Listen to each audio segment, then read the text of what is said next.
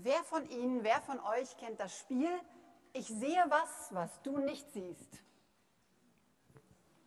Ja, so ein paar trauen sich. Ich glaube, eigentlich kennen es die meisten, oder? Ein Spiel, um Langeweile zu vertreiben. Zum Beispiel auf langen Autofahrten in die Sommerferien. Die Regeln sind ja einfach. Eine Person sagt der anderen, dass sie etwas gesehen hat, was diese noch nicht sieht. Die andere Person sucht, manchmal sieht sie es auf Anhieb, manchmal muss sie ganz schön lange suchen, bis sie es blickt. Und manchmal muss der andere am Schluss nochmal nachhelfen. Schau mal hierhin, das war's, was ich gesehen habe. Für manche ist der Glaube an Gott ein bisschen wie, ich sehe was, was du nicht siehst. Der eine sagt, klar glaube ich. Schau mal, aus diesen und diesen Gründen macht die Sache mit Gott und Jesus total Sinn. Die andere denkt sich, schön für dich, aber wie soll ich bitte an einen unsichtbaren Gott glauben? Nächste Woche ist der Gedenktag an Thomas, einen der engsten Freunde Jesu. Eine wichtige Szene vom Ende des Johannesevangeliums haben wir vorhin in der Lesung gehört. Thomas begegnet dem auferstandenen Jesus. Ein ganz besonderer, ein heiliger Moment. Ich möchte mich in drei Schritten mit euch und Ihnen dieser Begegnung auf heiligem Boden nähern. Die drei Schritte sind erstens sagen, was Sache ist. Zweitens sehen, wie Jesus ist. Und drittens glauben, auch wenn wir nicht sehen. Sagen, sehen, glauben. Erstens, sagen, was Sache ist. Thomas ist ein Freund von Klartext, auch wenn er damit aus der Reihe der Jünger ausschert. Die erzählen ihm atemlos, dass sie einen auferstandenen Jesus gesehen haben, der plötzlich trotz verschlossener Türen bei ihnen im Raum stand. Mal ganz ehrlich, wer würde da nicht wie Thomas reagieren? Der sagt offen, was Sache ist, was ihn bewegt. Das muss ich selbst sehen, sagt er. Um so etwas Unglaubliches glauben zu können, müsste ich Jesus anfassen ja, ich müsste seine Wunden von der Kreuzigung berühren können. Aufgrund dieses Statements bekommt Thomas ja später keine gute Presse. Er wird als der Ungläubige bezeichnet, gern mit kritisch distanziertem Unterton. Wenn Sie Thomas und Bibel googeln, werden ähnliche Suchanfragen angezeigt. Und die haben zum großen Teil die Formulierung Thomas der Ungläubige. Was für ein eindimensionales Bild von Thomas. Warum brauchen wir stattdessen einen frischen 3D-Blick auf Thomas? In unserem Text sehe ich zwei gute Gründe dafür. Erstens, Jesus selbst nimmt Thomas Aussage total ernst. Er kommt ihm entgegen und bietet ihm genau das an, was Thomas Herz so dringend braucht. Er sagt zu Thomas, Reiche deinen Finger her und sieh meine Hände und reiche deine Hand her und lege sie in meine Seite. Wer bin ich eigentlich, Thomas als den Ungläubigen zu brandmarken, wenn Jesus sein Anliegen voll honoriert? Und es gibt noch einen zweiten Grund, Thomas aus der Eindimensionalität des Ungläubigen zu befreien. Er steht weiter unten im Text. Thomas sagt nämlich einen der absoluten Spitzensätze der Evangelien. In der Begegnung mit dem Auferstandenen ruft Thomas ihm zu, mein Herr und mein Gott. Er bekennt, dass Jesus Christus für ihn Herr und sogar Gott ist. Mehr Glaube geht nicht, oder? Sagen, was Sache ist. Zweitens, sehen, wie Jesus ist. Ein absolutes Schlüsselwort in diesem Text ist das Wort sehen. Sehen ist dem Evangelisten Johannes auch an anderen Stellen immer wieder wichtig. Und in dem kurzen Abschnitt, in dem es um Thomas geht, von Vers 24 bis Vers 29, in diesen sechs Versen kommt Sehen ganze fünfmal vor. Das macht irgendwie stutzig. Thomas sieht den Auferstandenen. Warum wird das Sehen hier so betont? Es ist wichtig, dass unser Glaube, dass der christliche Glaube keine Kopfgeburt irgendeines Philosophen war und ist. Unser Glaube fußt nicht hauptsächlich auf klugen Gedanken. Seine Basis, sein Grund ist das Erleben, das Erleben der Jünger Jesu. Wir haben gesehen, dass der tote Jesus, der, den die Meute gekreuzigt hat, dass er entgegen aller Wahrscheinlichkeit wieder lebt. Wir haben das gesehen. Unfassbar, aber wahr. Wir sind seine Augenzeugen. Augenzeuge. Erst sehen und dann weitersagen. Ja, das wären wir vielleicht selbst gerne. Augenzeugen des leibhaftigen, auferstandenen Jesus. Und an diesem Punkt sind wir mit Thomas ganz eins.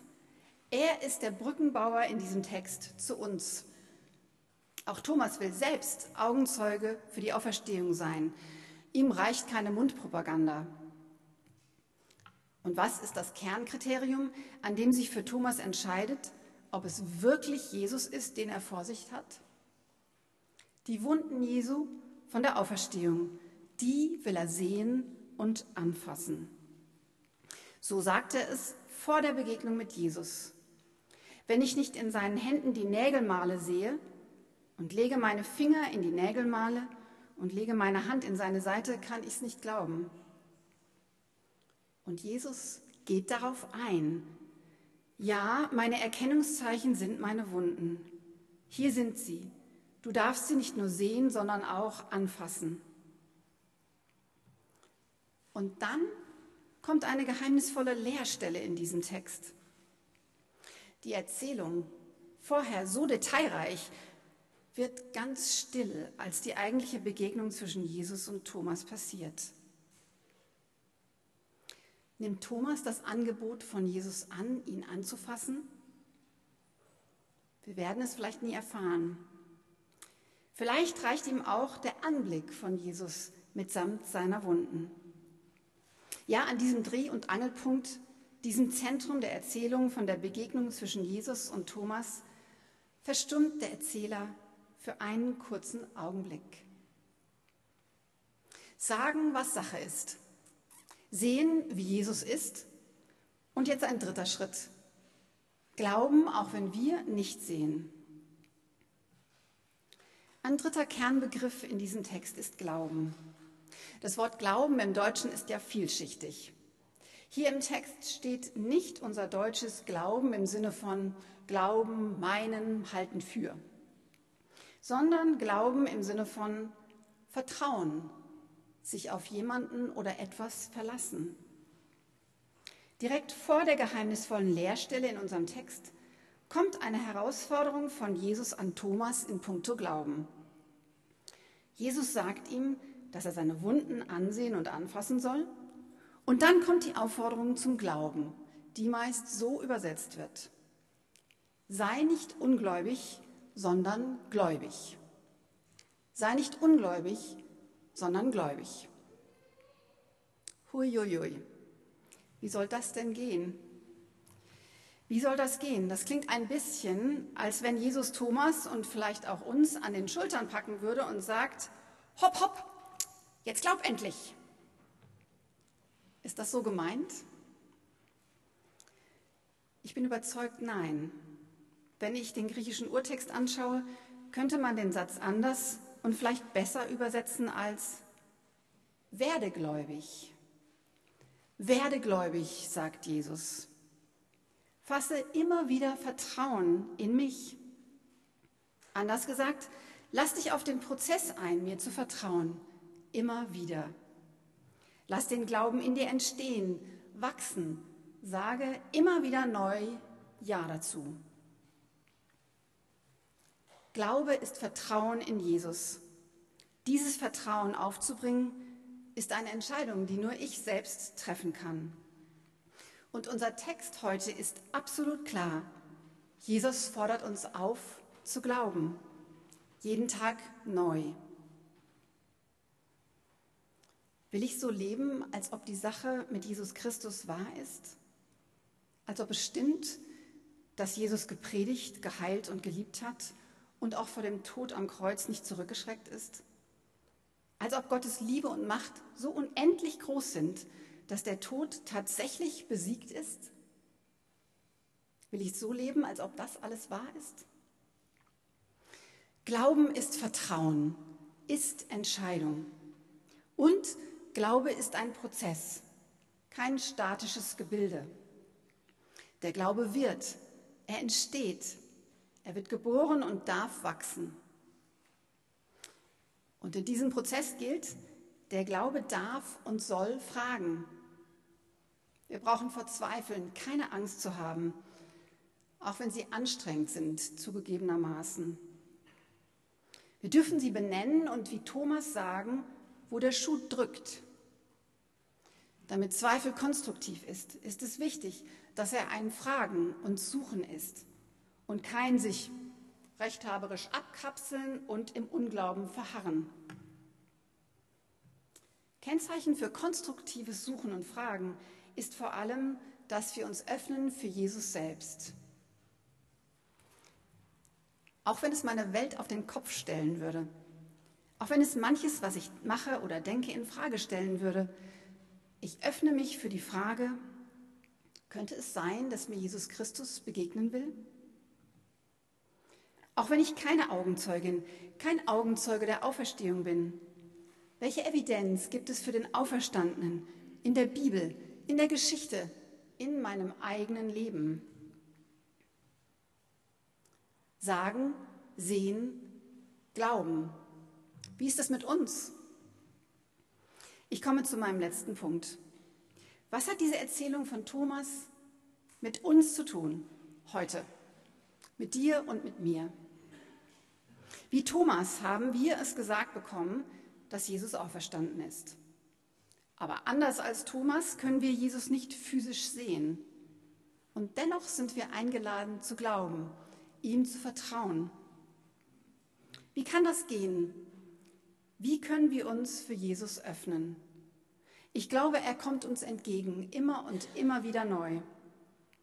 Es gibt Zeichen der Gegenwart Jesu in unserem Leben und die gilt es wahrzunehmen. Drei Beispiele für Begegnungen mit Jesus heute. Erstens, Jesus begegnet uns im Abendmahl. Manchmal wird beim Abendmahl die Gegenwart Jesu ganz deutlich spürbar. So für Sarah Miles, eine Frau aus den USA vor ein paar Jahren. Sie ist als Atheistin aufgewachsen, kann auch als Erwachsene mit Gott nichts anfangen und stolpert rein zufällig in einen Gottesdienst. Jemand reicht ihr beim Abendmahl Brot und Wein, die Worte der Leib Christi, das Blut Christi werden ihr zugesprochen. Und da passiert es. Sarah beschreibt später das Unbeschreibliche in ihren eigenen Worten so. Da passierte mir etwas Ungeheuerliches. Jesus passierte mir. Ich kann mein erstes Abendmahl immer noch nicht erklären. Es macht keinen Sinn. Ich war in Tränen und es war, als hätte mich etwas umgehauen, schmerzlos.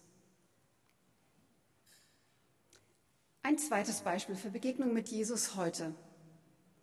Jesus begegnet uns in den Wunden unserer Nächsten. Und das im Alltag, nicht nur in besonderen Momenten wie im Gottesdienst. Im Alltag, wenn meine Nachbarin mir von ihrer Krebserkrankung erzählt und ich mir Zeit für sie nehme, auch wenn mir eigentlich die Worte und auch die Kraft fehlen. Dann begegnet mir in diesem Menschen Jesus, dessen Wunden auch nach der Auferstehung sichtbar waren. Was ihr einem meiner geringsten Geschwister getan habt, das habt ihr mir getan. Das sagt Jesus uns zu. Drittens, ein letztes Beispiel. Jesus begegnet uns durch die Bibel. Die Erzählung von Thomas kann mir zur Brücke werden, um Jesus wahrzunehmen, auch wenn ich ihn nicht körperlich sehen kann. Ich begebe mich in die Erzählung hinein, nehme sie wahr und lasse mich von Jesus ansprechen. Werde gläubig. Ich höre die Aufforderung als Ermutigung. Lass dich auf den Glauben ein, als Weg, als Prozess.